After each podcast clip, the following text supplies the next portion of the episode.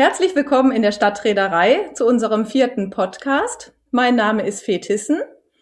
Herzlich willkommen auch von meiner Seite. Mein Name ist Christine Grüger und wir wollen heute über Stadt und Land reden. Ja, Stadt und Land, das war lange ein Gegensatz, aber jetzt sehen wir, plötzlich wollen viele Städter raus aufs Land ja, jahrelang war irgendwie das Leben in der Stadt total hip. Ich kann mich noch erinnern, alle wollten dann immer in Berlin, Prenzlauer Berg und Kreuzberg wohnen oder in Eppendorf, in Hamburg, New York, Paris. Das war eigentlich so die Szene. Da war es immer spannend, das bot viele Möglichkeiten. Tja, und dann kommt Corona und zack, da ist dann auch mit der Kultur in den Metropolen Schluss. Und plötzlich stehen ganz andere Aspekte im Vordergrund der Lebenssituation. Ja, tatsächlich haben durch die Pandemie plötzlich viele Städter Stadtfrust erfahren, denn viele Vorteile der vielfältigen Nutzungsmöglichkeiten in der Stadt waren ja plötzlich weg. Stattdessen kamen Lärm, hohe Mieten und das Homeoffice und diese haben den Trend auf das Land doch schon deutlich verstärkt. Auch hier sehen wir nochmal, die Pandemie ist ein Teilchenbeschleuniger und tatsächlich auch das Land birgt ja viele Vorteile. Viele Menschen finden hier ihre alten Freundinnen und Freunde wieder, haben dort vielleicht noch Familie, erfahren dort ein Lebens- und Heimatsgefühl, finden erschwinglich eine Wohnung oder vielleicht auch ein Haus, was sie sich in der Stadt oder in dem Speckgürtel großer Städte nicht leisten könnten. Und tatsächlich das, was bislang der Knackpunkt war, nämlich vielleicht auf dem Land keine Arbeit zu finden oder nur schwer Arbeit zu finden, verändert sich jetzt, weil eben wir durch die Digitalisierung eine höhere Standortflexibilität erfahren. Also von daher eine neue Idealvorstellung, vielleicht zwei bis drei Tage in der Stadt im Büro, die restliche Zeit dann aber im Homeoffice. Aber für wen gilt denn diese neue Entwicklung eigentlich? Über welche Zielgruppe sprechen wir hier überhaupt? Wer fühlt sich von diesem neuen Idealmodell angesprochen? Und welche Vorteile birgt auch diese Kombination von Stadt- und Landleben? Ich finde, das ist eigentlich die Kernfrage, Fee. Und man hat so das Gefühl, es entsteht so eine hybride Lebensweise. Wenn wir an die Bücher von Julie C. denken, die uns in Unterleuten und auch in Übermenschen ja klar gemacht hat, dass es so eine Rauszug aus Berlin nach Brandenburg gibt und dass auf einmal da bestimmte Lebensstile zusammenkommen, finde ich das einfach eine sehr spannende Frage, Plötzlich suchen junge Leute Entfaltungsmöglichkeiten, wollen selber was unternehmen. Also man sucht so das Beste aus beiden, aus Stadt und Land. Aber wir müssen schon genauer hingucken, wer zieht denn da eigentlich hin? Ja, also das sind so unsere Digitals, ja, die brauchen nur ein gutes Internet und können da prima arbeiten. Das ist jetzt nicht die Friseurin und der Physiotherapeut, die so in den ländlichen Raum ziehen. Und was ich sehr spannend finde, die ziehen ja nicht alleine dahin, sondern sie suchen ja auch dann Gleichgesinnte, damit sie da überhaupt in diesen äh, neuen Räumlichkeiten kreativ sein können. Also ziehen nicht sogar ganze Gemeinschaften aus der Stadt plötzlich aufs Dorf. Das ist nicht konfliktfrei und dennoch sehen wir hier ähm, gerade junge Leute, die engagiert sind, die auch selber Macher sind. Und damit steht natürlich diese Frage im Raum, wie kann man denn diese neue Geschichte jetzt auch weiter erzählen? Darüber wollen wir gleich mit unseren Gästen reden. Herzlich willkommen, Frau Dr. Anja Reichert-Schick. Sie beschäftigen sich nicht nur mit Zukunftsfragen, Sie sind auch seit diesem Frühling 2021 Leiterin des Themenbereichs Zukunftsfragen der Wüstenrot Stiftung und haben zuvor als langjährige Studienleiterin an der Evangelischen Akademie Bad Boll spannende Tagungen zu verschiedenen Themenbereichen wie der nachhaltigen Entwicklung, aber auch dem Wohnungsbau und Stadt, der Stadtentwicklung und eben auch dem ländlichen Raum durchgeführt. Und die Wüstenrot Stiftung, wo Sie ja jetzt eben Leiterin sind, hat ja auch vor wenigen Jahren einen bundesweiten Wettbewerb durchgeführt, der sich mit äh, kleinen Gemeinden zu Land und Leuten beschäftigt hat, wo beispielhafte Konzepte und Modelle erarbeitet wurden und da auch aufgezeigt wurden, wie eigentlich die Zukunft in solchen kleinen Gemeinden aussehen kann, mit allen Themenbereichen von gemeinschaftlich, innovativ, wertvoll und wertschöpfend was so dazugehört. Wir freuen uns, dass Sie heute dabei sind und haben zunächst mal eine persönliche Frage an Sie. Wo leben Sie denn selbst und welche Landphasen gab es in Ihrem Leben, Frau Dr. Reichert-Schick? Ja, vielen Dank für die nette Begrüßung. Es gab in meinem Leben schon viele Landphasen. Ich war eigentlich immer sehr affin, was ländliche Räume oder kleinere Siedlungen angeht und habe im Moment auch noch meinen Erstwohnsitz in einem Winzerdorf an der Mosel mit 2000 Einwohnern. Von daher weiß ich schon, was es bedeutet, auch Teil einer Dorfgesellschaft zu sein. Aber zeitgleich bin ich auch sehr stadtaffin und freue mich auch immer wieder in großen Metropolen zu sein und war jetzt erst vor kurzem sehr erfreut, nach langer Reiseabstinenz mal wieder nach Berlin reisen zu können. Also beide Raumkategorien ähm, haben ihre Vorteile und beiden kann ich was abgewinnen. Dann begrüße ich als zweiten Gast Herrn Dr. Olaf Heinrich. Und ich muss ganz ehrlich sagen, für mich klingt das nach einem Menschen, der brennt für den ländlichen Raum. Er ist Bürgermeister seit 13 Jahren in der niederbayerischen Kommune Freyung. Das, da wohnen ungefähr 7171 Einwohner. Er macht das schon seit 13 Jahren und sonst haben uns nie unsere Gäste mit dem Alter vorgestellt, aber er ist erst 42 Jahre. Das heißt, er hatte so gerade eben frisch äh, sein Studium beendet und mit 29 wurde er Bürgermeister, macht das immer noch mit großer Freude, ist Bezirkstagspräsident und Vorsitzende des Bayerischen Landesvereins und ist auch beim ISW sehr oft gesehen als Referent, um eben auch für den ländlichen Raum, über den er übrigens promoviert hat, zu berichten. Und jetzt natürlich auch an Sie die Frage, man geht davon aus, Sie wohnen eigentlich schon, wenn man das so liest, ewig in Freyung, äh, aber es gibt auch in Ihrem Leben Landphasen. Herr Heinrich. Ich sage ganz herzlichen Dank für die Einladung und ähm, Sie haben recht. Ähm, man geht vielleicht ein bisschen davon aus, dass Bürgermeister immer in diesem Ort ihr ganzes Leben verbracht haben müssen. Das ist bei mir nicht der Fall. Ich bin in Würzburg geboren worden und habe dann die ersten Jahre meines Lebens in Mittelfranken in der Nähe von Erlangen verbracht. Und als mein Vater Forstamtsleiter wurde im schönen Bayerischen Wald, hat es mich in diese wunderbare Region gebracht und seitdem ähm, freue ich mich, hier leben zu dürfen und als Bürgermeister ganz konkret zu gestalten. Frau Reichert-Schick, wie ist gerade Ihre Wahrnehmung auf die Bedeutung, den Stellenwert des ländlichen Raums? Ist das momentan viel spannender als die Stadt? wenn auch sogar solche Koryphäen wie Rem Koolhaas Bücher schreiben über Countryside und wer will noch in der Stadt wohnen. Ist das jetzt angesagt, aufs Land zu gehen? Ja, also ich glaube schon, dass die Corona-Pandemie jetzt da doch nochmal für eine Renaissance der ländlichen Räume gesorgt hat. Ja, wenn man so die Berichterstattung in den letzten Monaten verfolgt, also da gab es ja viele Reportagen und Artikel mit raus aufs Land, die große Sehnsucht nach dem Land oder auf der anderen Seite Flucht aus der Stadt. Ja, also man hatte den Eindruck, es ist so ein regelrechter Abgesang auf die Städte, die da vorgenommen worden ist. Und das ist jetzt durch die Pandemie wieder so richtig in, in das Blickfeld gerückt worden. Aber die Pandemie ist da, glaube ich, wie in vielen anderen Bereichen, Einzelhandel, Mobilität, jetzt nur so was wie ein Inkubator oder Katalysator, der das Ganze nochmal so ja, beschleunigt hat. Aber diesen Trend raus aufs Land, den gab es auch schon vorher und auch schon viel früher. Ich glaube, so ein, so ein erster Indikator, den konnten wir schon so vor 15 Jahren wahrnehmen, als diese ganzen Landzeitschriften erschienen sind ja, Landlust und Landleben, Landliebe.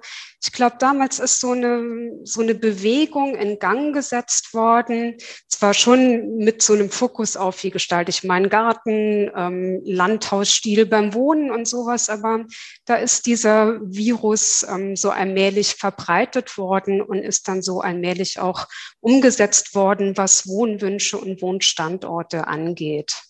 Wobei, wenn man einen Blick in die Geschichte wirft, das ja auch in den vorherigen Jahrhunderten schon so war. Das ist also immer ein Suburbanisieren und ein Reurbanisieren, so kommt es mir immer vor, und immer diese Wellen.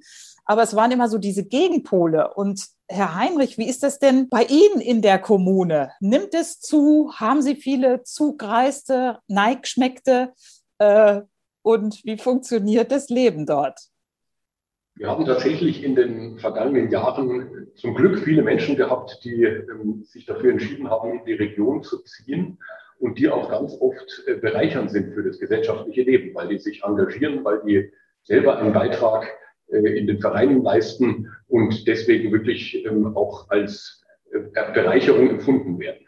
Ähm, tatsächlich haben wir in den letzten äh, anderthalb Jahren festgestellt, dass durch die sprunghaft sich entwickelnde Digitalisierung mehr und mehr Menschen, die vielleicht vorher noch im Ballungszentrum gearbeitet haben und nur am Wochenende ähm, zu, zu, den Eltern oder zum eigenen Haus gefahren sind, jetzt die Chance bekommen haben, hier zu leben.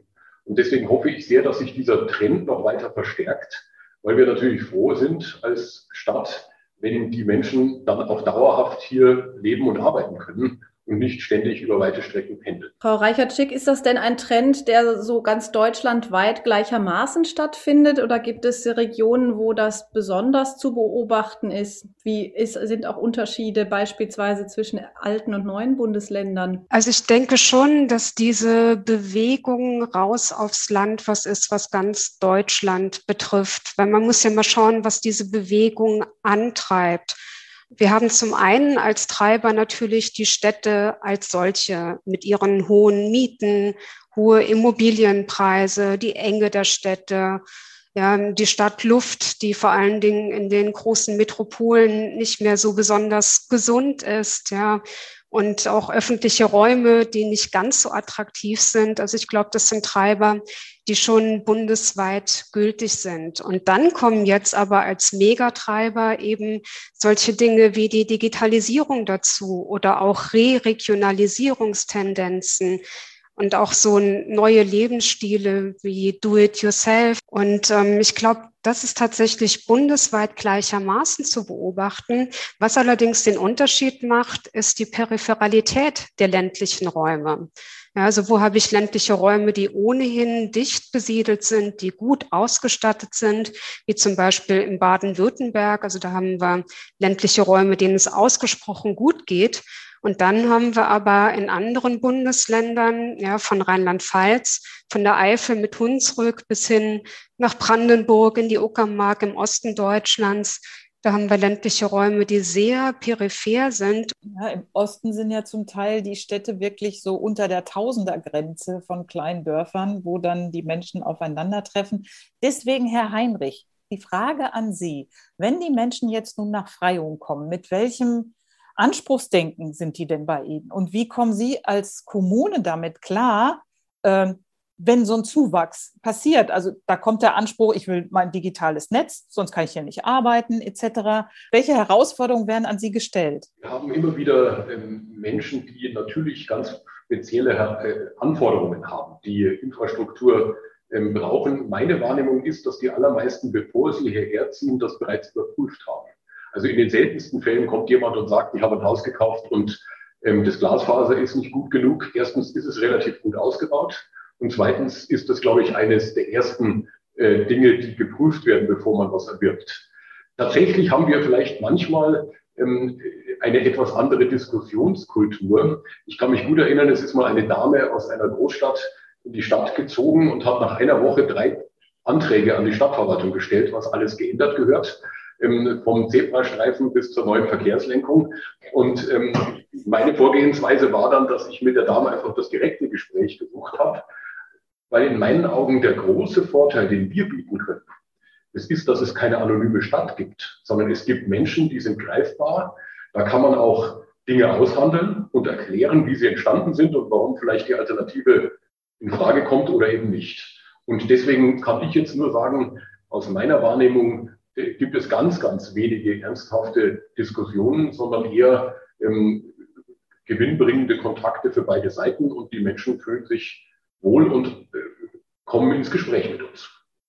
Wenn Sie von Gewinnbringen sprechen, was sind das denn für ähm, Beiträge, die die Zugereisten dann leisten? Sag mal ein konkretes Beispiel. Wir bereiten gerade die Bayerische Landesgartenschau in unserer Stadt vor. Und dann hat sich ein Herr gemeldet, von dem ich noch nie was gehört hatte, der war einige Zeit vorher als ehemaliger Manager bei BMW in die Stadt gezogen. Und der hat uns ein riesiges Papier erstellt mit tollen Vorschlägen, was er auf seinen Reisen alles an Attraktionen gesehen hat und hat einfach uns die angeboten. Ähm, natürlich war davon nicht alles umsetzbar, aber es ist einiges dabei gewesen. Da würde ich jetzt behaupten, das hätten wir als Stadtverwaltung äh, uns nicht ausgedacht, sondern da haben wir profitiert von dem reichen Erfahrungsschatz dieses Herrn, der sagt, ich möchte mich in dem Ort, in den ich jetzt ziehe, einbringen und ich mache konstruktive Vorschläge. Und das reicht bis hin in den Kulturbereich, wo Personen hierher ziehen und vielleicht äh, mit ihrer Violine im, im, im Orchester mitspielen Oder ähm, die sagen, ich engagiere mich im Mehrgenerationenhaus und helfe als Lesepate mit. Wie empfinden das denn dann die Einheimischen, wenn so euphorisch überengagierte und vor Ideen sprühende Menschen auf einmal in ihren Ort kommen? Finden die das alle so toll?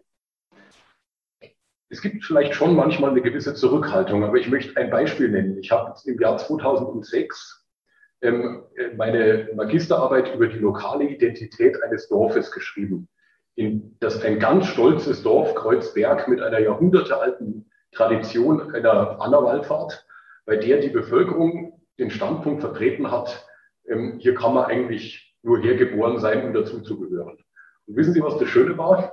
In der Sozialforschung hat sich herausgestellt, dass kein einziger Vereinsvorsitzender in diesem Dorf dort geboren wurde. Die sind hingezogen, sind selbstverständlich Teil dieser Gemeinschaft geworden, haben sich engagiert und ohne diese Personen würde wahrscheinlich die Gemeinschaft gar nicht so lebendig sein. Das heißt, es gibt vielleicht eine gewisse Zurückhaltung zu Beginn, aber wer sich konstruktiv einbringt, der ist ganz bald zu Hause und wird akzeptiert. Frau Reichert-Schick. Andererseits hört man ja auf dem Land sind Ehrenamt und Engagement auch ähm, gut vertreten. Wie sehen Sie das? Kommen die Impulse wirklich von außen oder was gibt es dann an Kreativität vor Ort? Ja, ich glaube, es gibt beides, sowohl die Impulse, die von außen kommen, die eher von urbanen Menschen eingebracht werden, als auch Impulse, die im ländlichen Raum selbst wachsen. Und ich finde, man muss das auch entsprechend wertschätzend betrachten. Also es ist nicht nur der ländliche Raum, der darauf wartet, ähm, von den urbanen Menschen irgendwie neu befruchtet zu werden. Im ländlichen Raum selbst stecken ja auch ganz viele Potenziale drin. Und ähm, es gibt viele Initiativen von Menschen, die im ländlichen Raum leben und ähm, dort was geschaffen haben. Diese Initiativen, gerade wenn sie von außen kommen, die werden nicht überall mit offenen Armen empfangen und auch nicht überall so euphorisch aufgenommen. Die stehen zumeist wirklich unter ganz genauer Beobachtung und müssen sich erstmal irgendwie bewähren. Und nur die Initiativen, denen es gelingt, auch wirklich die Menschen vor Ort mitzunehmen, die auch mal ihre Türen öffnen, von Anfang an Angebote für die Alteingesessenen schaffen, die schaffen es auch wirklich in den Dörfern Fuß zu fassen. Und ähm, das ist natürlich ganz wichtig auch für das langjährige Bestehen dieser Initiativen. Also das heißt, dass die Zugereisten ein Stück weit auf die Einheimischen oder länger dort Wohnenden auch zugehen müssen, also aktiv das Ganze angehen müssen. Und mein Eindruck ist aber momentan, sind es wirklich so einzelne Personen, äh, die in den ländlichen Raum gehen oder gehe ich mit Gleichgesinnten dahin, weil ich dann wiederum da weiter mit denen auch kreativ sein kann oder eben diese Projekte Gemeinschaft, Kultur umsetzen kann? Ja, es gibt sowohl Gruppen, die sich vorab formieren, die dann vielleicht auch Initiativen wie gemeinschaftliches Wohnen, Co-Living, Co-Housing, Co-Working, ja, also alles gemeinsam umsetzen möchten. Und es gibt aber natürlich auch die Individualpersonen oder Familien, die in die ländlichen Räume kommen und die jetzt durch den Wandel der Arbeitswelt, Homeoffice, dort ähm, ganz neue Möglichkeiten entdecken.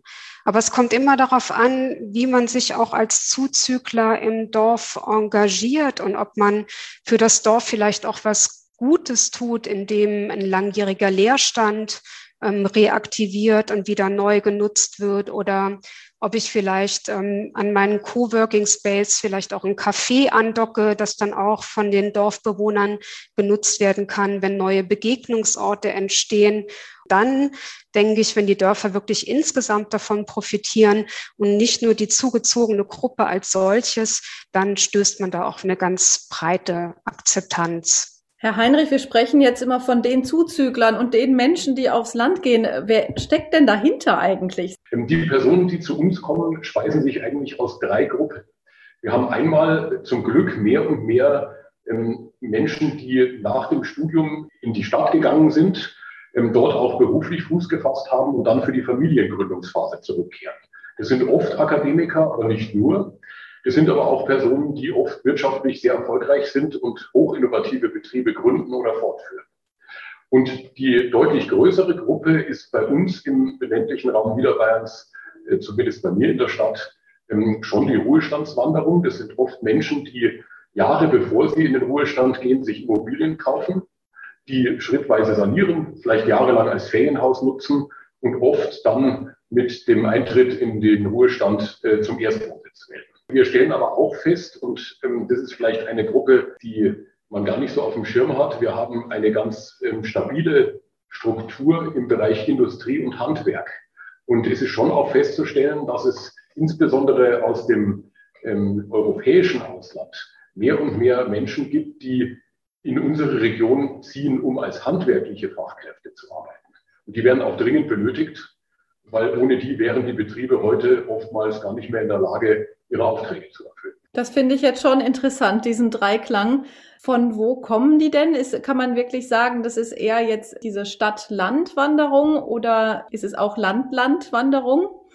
Es gibt ähm, eine Binnenwanderung innerhalb unseres ländlichen Raums, weil wir schon feststellen, dass junge Leute, die sich entscheiden, wo sie ihr Haus bauen wollen, das ist ja immer noch der große Traum äh, vieler hier in der Region, ähm, die entscheiden sich oft für die Kreisstadt oder für das nächste Mittelzentrum und vielleicht tatsächlich gegen ihre äh, doch nochmal deutlich kleinere Kommune. Ähm, da geht es natürlich um Nahversorgung, da geht es um äh, ärztliche Versorgung, all die Schulen sind dort und ähm, auch davon profitiert jetzt eine kleinere Stadt wie Freyung, ähm, in dem Fall aber eher zum Nachteil der umliegenden äh, kleineren Kommunen. Wenn wir schon dabei sind, wie sich die Zugreisten äh, in das Dorfleben oder Kleinstadtleben integrieren, was ist Ihr Eindruck?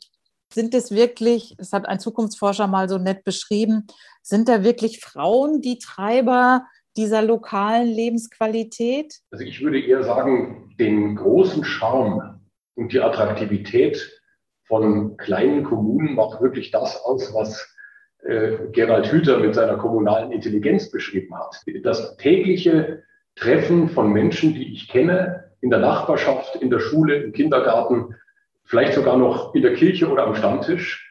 Und diese Vernetztheit, das völlige Fehlen von Anonymität, das kann man als riesige Lebensqualität empfinden. Ähm, und ich glaube, dass das auch was ist, was Menschen anzieht, die vielleicht von der Anonymität und äh, der Geschwindigkeit größerer Städte vielleicht fliehen wollen.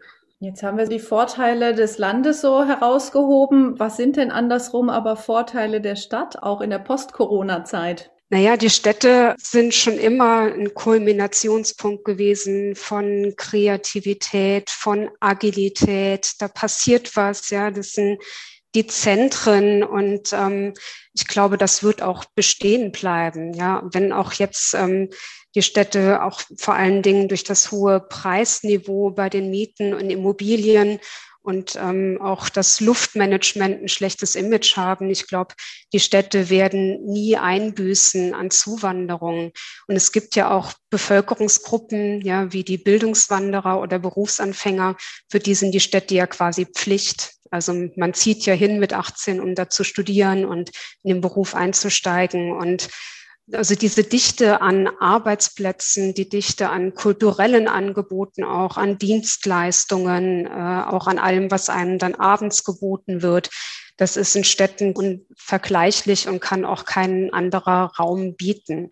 Und es ist ja auch gerade das Kontrastprogramm zum ländlichen Raum, der lockt mit viel Platz, mit Naturnähe, mit ähm, sozialen Zusammenhalt, mit Gemeinschaft und ähm, ja, das Beste aus beiden Räumen wäre eigentlich das, ähm, was wahrscheinlich das Optimum für ganz viele Menschen wäre. Und ähm, genau das sieht man auch bei vielen Initiativen, die versuchen so aus urbanen ähm, Gesellschaften sich das Beste rauszupicken und aus dem ländlichen Raum sich das Beste rauszupicken und beides so miteinander zu mischen, dass es für sie das Optimum ergibt. Herr Heinrich, wenn wir sagen gemeinwohlorientiert und digital, was muss dann Ihre Kommune alles leisten, damit das so eine digitale, gemeinwohlorientierte Stadtentwicklung ist? Wir diskutieren seit vielen Jahren, glaube ich, in ganz Deutschland darüber, dass die digitale Infrastruktur ausgebaut werden muss. Da ist viel passiert, aber da sind wir noch lange nicht am Ziel. Das muss man ganz deutlich sagen. Ich glaube, die Bandbreiten, die benötigt werden, steigen ständig. Und da ist noch ein riesiger Investitionsbedarf. Wir haben ganz neue Herausforderungen. Ich sage mal ein Beispiel. Vor wenigen Jahren war das Wohnraumangebot viel passender, als es heute ist. Wir brauchen viel mehr Wohnungen. Wir brauchen auch viel mehr kleinere Wohnungen, um vielleicht abbilden zu können, dass jemand, der zu Hause auszieht, dann auch eine adäquate Wohnung im Stadtkern bekommt, weil er vielleicht hier bleiben will, aber selbstständig wohnen möchte. Und das sind schon Veränderungen, bei denen die Kommune äh, versuchen muss, die Rahmenbedingungen zu verändern. Ähm, ganz grundsätzlich glaube ich, dass wir ähm, durch diese massive Entwicklung im Bereich der Digitalisierung auch ganz neue Chancen bekommen. Ähm, ich sage ein Beispiel. Wir haben in unserer Stadt eine, eine Firma, die verkauft Kameraobjektive. Und die großen Blockbuster in Hollywood werden mit Technik aus Freiung gedreht. Der Eigentümer sagt, mein nächster Kunde ist in Frankfurt und 80 Prozent sind in Übersee. Warum soll ich im Münchner Umland sein mit den doppelten, dreifachen, vierfachen Preisen? Ähm, das kann ich hier auch und interessant ist, der hat in den letzten Jahren 30 Leute eingestellt und der hat die Fachleute bekommen. Die kommen nach Freyung, zum Teil tatsächlich als Wochenendpendler. Die sind dann am Wochenende nicht hier, aber arbeiten während der Woche in Freyung und bedienen den Weltmarkt. Und ich hoffe, dass diese Beispiele mehr werden, weil das bringt natürlich entsprechend Kaufkraft ähm, und auch Steuerkraft in den ländlichen Raum. Jetzt haben Sie das ja angesprochen, dass natürlich, wenn Menschen kommen, sie auch Wohnraum brauchen. Und sind Sie dann damit auch in der Zwickmühle, neue Baugebiete auszuweisen? Und damit entsteht möglicherweise, wie in vielen baden-württembergischen kleinen Orten, so ein Donut-Effekt, dass der eigentliche Kern äh, sozusagen verhungert und aber alles schön neu auf der grünen Wiese gebaut wird. Äh, wie sieht das bei Ihnen aus? Schaffen Sie es, dass Leute möglicherweise sich auch in älteren Gebäuden mit ihrem Betrieb, mit ihrem Anliegen äh, niederlassen? Also ich bin da ganz traditionsbewusst, mir schmeckt der Krapfen besser als der Donut und das gilt auch für die Stadtentwicklung. Ich möchte, dass das Zentrum süß und attraktiv ist und ähm, äh, lebendig. Ähm, wir haben äh, einen einstimmigen Beschluss äh, im Stadtrat vor Jahren gefasst, dass es keinerlei neue Baugebiete mehr gibt. Wir setzen ganz konsequent auf Innenentwicklung und Nachverdichtung. Und ähm, es gibt mal ab und zu einen kleinen Lückenschluss mit ein oder zwei Gebäuden, wo die Infrastruktur schon da ist. Aber ansonsten setzen wir auf äh, Bestandsgebäude und Nachverdichtung. Und das bedeutet natürlich viel Aufklärungsarbeit. Es gibt ja tatsächlich so die Angst, wenn ich ein Haus kaufe von 1970 äh, und das umbaue, dann ist das viel weniger kalkulierbar als der Neubau. Ähm, das bewahrheitet sich ja in der Praxis nicht unbedingt immer. Ähm, wir zahlen einen städtischen Zuschuss für jedes Gebäude was reaktiviert wird und älter als 1970 ist. Das zahlen wir aus unserem Haushalt. Und wir haben der Bevölkerung vorgerechnet, dass das langfristig viel billiger ist als Neubaugebiete, weil wir keine neue Infrastruktur bauen müssen, weil wir die auch nicht unterhalten müssen. Und da kann ich doch gerne jemanden, der sagt, ich kaufe in einem Ortskern ein altes Haus, 10.000 Euro Zuschuss und eine Beratung durch einen Architekten finanzieren, ähm, dann ist es oft so die Hürde, die dann dafür sorgt, dass man sich gegen den Neubau und für den Bestandserhalt entscheidet. Jetzt waren wir gerade schon beim Speckgürtel der ländlicheren Kommunen. Frau Reichertschick, wie sieht es denn mit dem Speckgürtel der Metropolen und Großstädte aus? Also sehen Sie hier ähm, eine Art Überlastung oder auch eine Gefahr ähm, des Flächenverbrauchs oder der Zersiedelung? Ja, das ist natürlich eine, eine schwierige Entwicklung. Vielleicht nimmt diese Landlust erstmal so ein bisschen Druck aus den Städten und kann auch durchaus mäßigend auf die Mietpreise in den Städten wirken. Aber Preismäßigungen in den städtischen Lagen zeigen sich ja im Moment nicht wirklich. Ja. Stattdessen haben wir zusätzlich zu den hohen Preisen in den Städten jetzt auch noch Preisanstiege im Stadtumland zu verzeichnen, ja, sodass die Fläche insgesamt teurer wird. Ja, und nur diejenigen, die es dann schaffen, wirklich in die richtig abgelegenen Regionen zu kommen, die können dann von den Preisen, die wir dort vorfinden, wirklich noch profitieren. Und was dann noch dazu kommt, ist, dass wir wieder mehr Fläche in Anspruch nehmen. Problem, wenn wir jetzt alle dazu tendieren, größere Wohnungen zu haben, Platz zu haben, um uns zu verwirklichen, auch um noch ein Homeoffice zu Hause in Ruhe äh, praktizieren zu können, dann hat das natürlich verheerende Auswirkungen auf unser Flächensparziel. Und das torpediert einfach das Ziel, das wir jetzt ja bis zur Pandemie tatsächlich auch so ganz gut im Fokus hatten, nämlich dichter und konzentrierter zu leben. Und das wird jetzt durch diese Entwicklung ähm, wieder aufgeweicht. Was ich allerdings sehe, wenn ich das noch ergänzen darf, ist, dass die kleinen Stadtteilzentren und die kleineren Quartiere vor den Toren der Stadt, dass die durch diese Entwicklung profitieren könnten, quasi so als ähm, sowas wie Third Places zwischen dem Wohnort und dem eigentlichen Arbeitsplatz, wenn sich dort Coworking Spaces ansiedeln, die ja dann auch nochmal eine entsprechende Infrastruktur nach sich ziehen. Die Coworker wollen auch mal einen Kaffee trinken oder einen Mittagstisch. Und dann siedelt sich vielleicht noch eine Kita an, wo ich dann auch mein Kind hinbringen kann tagsüber. Also ich glaube, diese kleinen Stadtteilzentren, die könnten im Sinne einer Dezentralisierung raus aus den großen Metropolen tatsächlich davon profitieren. Was bräuchte es denn für Impulse in diesen kleineren, dazwischen gelagerten Quartieren, damit so eine Entwicklung, wie Sie die jetzt ja eigentlich sehr positiv und toll beschreiben, dann auch äh, ins Rollen kommt und überhaupt stattfinden kann? Ja, ich glaube, da braucht es eine Koalition von vielen, ähm, die da mitarbeiten. Also man braucht sowohl die Privatwirtschaft, die Gewerbetreibenden, die Kommunen, vielleicht auch die Bevölkerung, also im Sinne von Partizipationsprozessen. Was wünscht sich eigentlich die Bevölkerung für ihre Stadtteilzentren?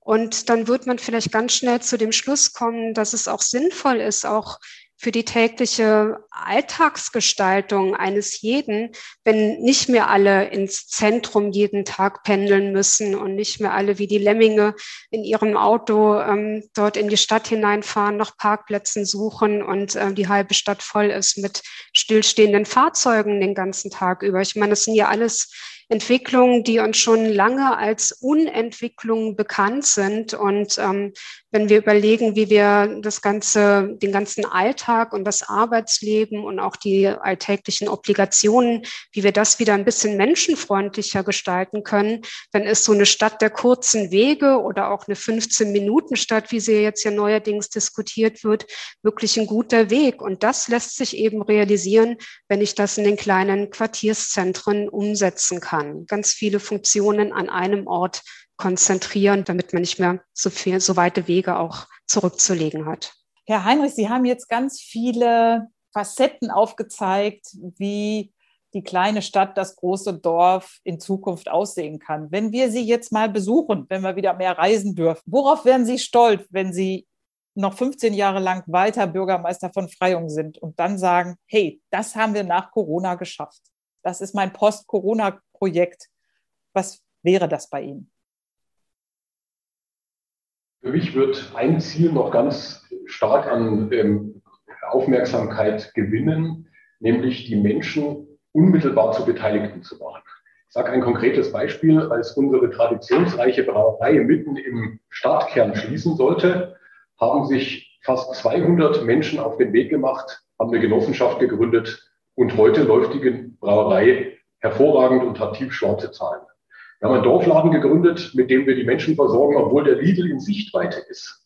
Weil die Beteiligten gesagt haben, wir brauchen Begegnungsstätten. Und wir wollen in diesem Jahr noch eine große Saunagenossenschaft gründen und gemeinsam mit der Bevölkerung ein Angebot schaffen, was unsere Region im Moment nicht hat. Ich glaube, dass eine der großen Chancen für ländliche Räume ist, dass wir Menschen haben, die oft sehr lange hier leben und eine Verwurzelung in der Region haben. Und die dafür zu begeistern, dass sie ihr Geld nicht im nächsten Oberzentrum in eine Eigentumswohnung investieren, sondern in ein sinnstiftendes Projekt in ihrer eigenen Heimatstadt. Das ist eine riesige Chance, gerade in Zeiten, in denen es keine Zinsen gibt. Und ich glaube, wenn, äh, so Gott will, Sie in 15 Jahren mich besuchen kommen, dann wird es nicht nur zwei, sondern hoffentlich deutlich mehr genossenschaftliche Modelle geben, bei denen die Menschen ihre eigene Stadt gestaltet haben. Ja, vielen Dank für das Zukunftsbild. Das klingt wirklich spannend. Herzlichen Dank. Frau Reichert-Schick, Sie haben am Anfang berichtet, dass Sie in einem kleinen Winzerdorf an der Mosel leben. Wenn Sie jetzt mal in der Stadt wohnen wollten, was würde Sie da anziehen? Was müssten Städte tun, um Sie vom Land zurück in die Stadt zu holen? Also ich glaube, ganz wichtig für die Zukunft der ländlichen Räume sind die Ortskerne, dass wir wirklich lebendige Ortskerne haben, die auch in ihrer Eigenart mit ihren Traditionen erhalten bleiben und dass wir eben nicht diesen Donut-Effekt haben, dass die Dörfer in ein Einfamilienhausbrei äh, ausarten, sondern dass wir wirklich charakteristische Ortskerne haben mit entsprechender Infrastruktur. Ich glaube, ganz wichtig wird sein die Breitbandversorgung in ländlichen Räumen, um eben auch die Menschen, die digital arbeiten können oder zumindest zum Teil arbeiten können, auch mit ihren Wohnstandorten in ländlichen Räumen zu halten. Das ist, glaube ich, so der Dreh- und Angelpunkt der Zukunft. Und dann natürlich auch die essentielle andere Infrastruktur drumherum, von Kitas über Ärzte bis hin zu Versorgungsmöglichkeiten.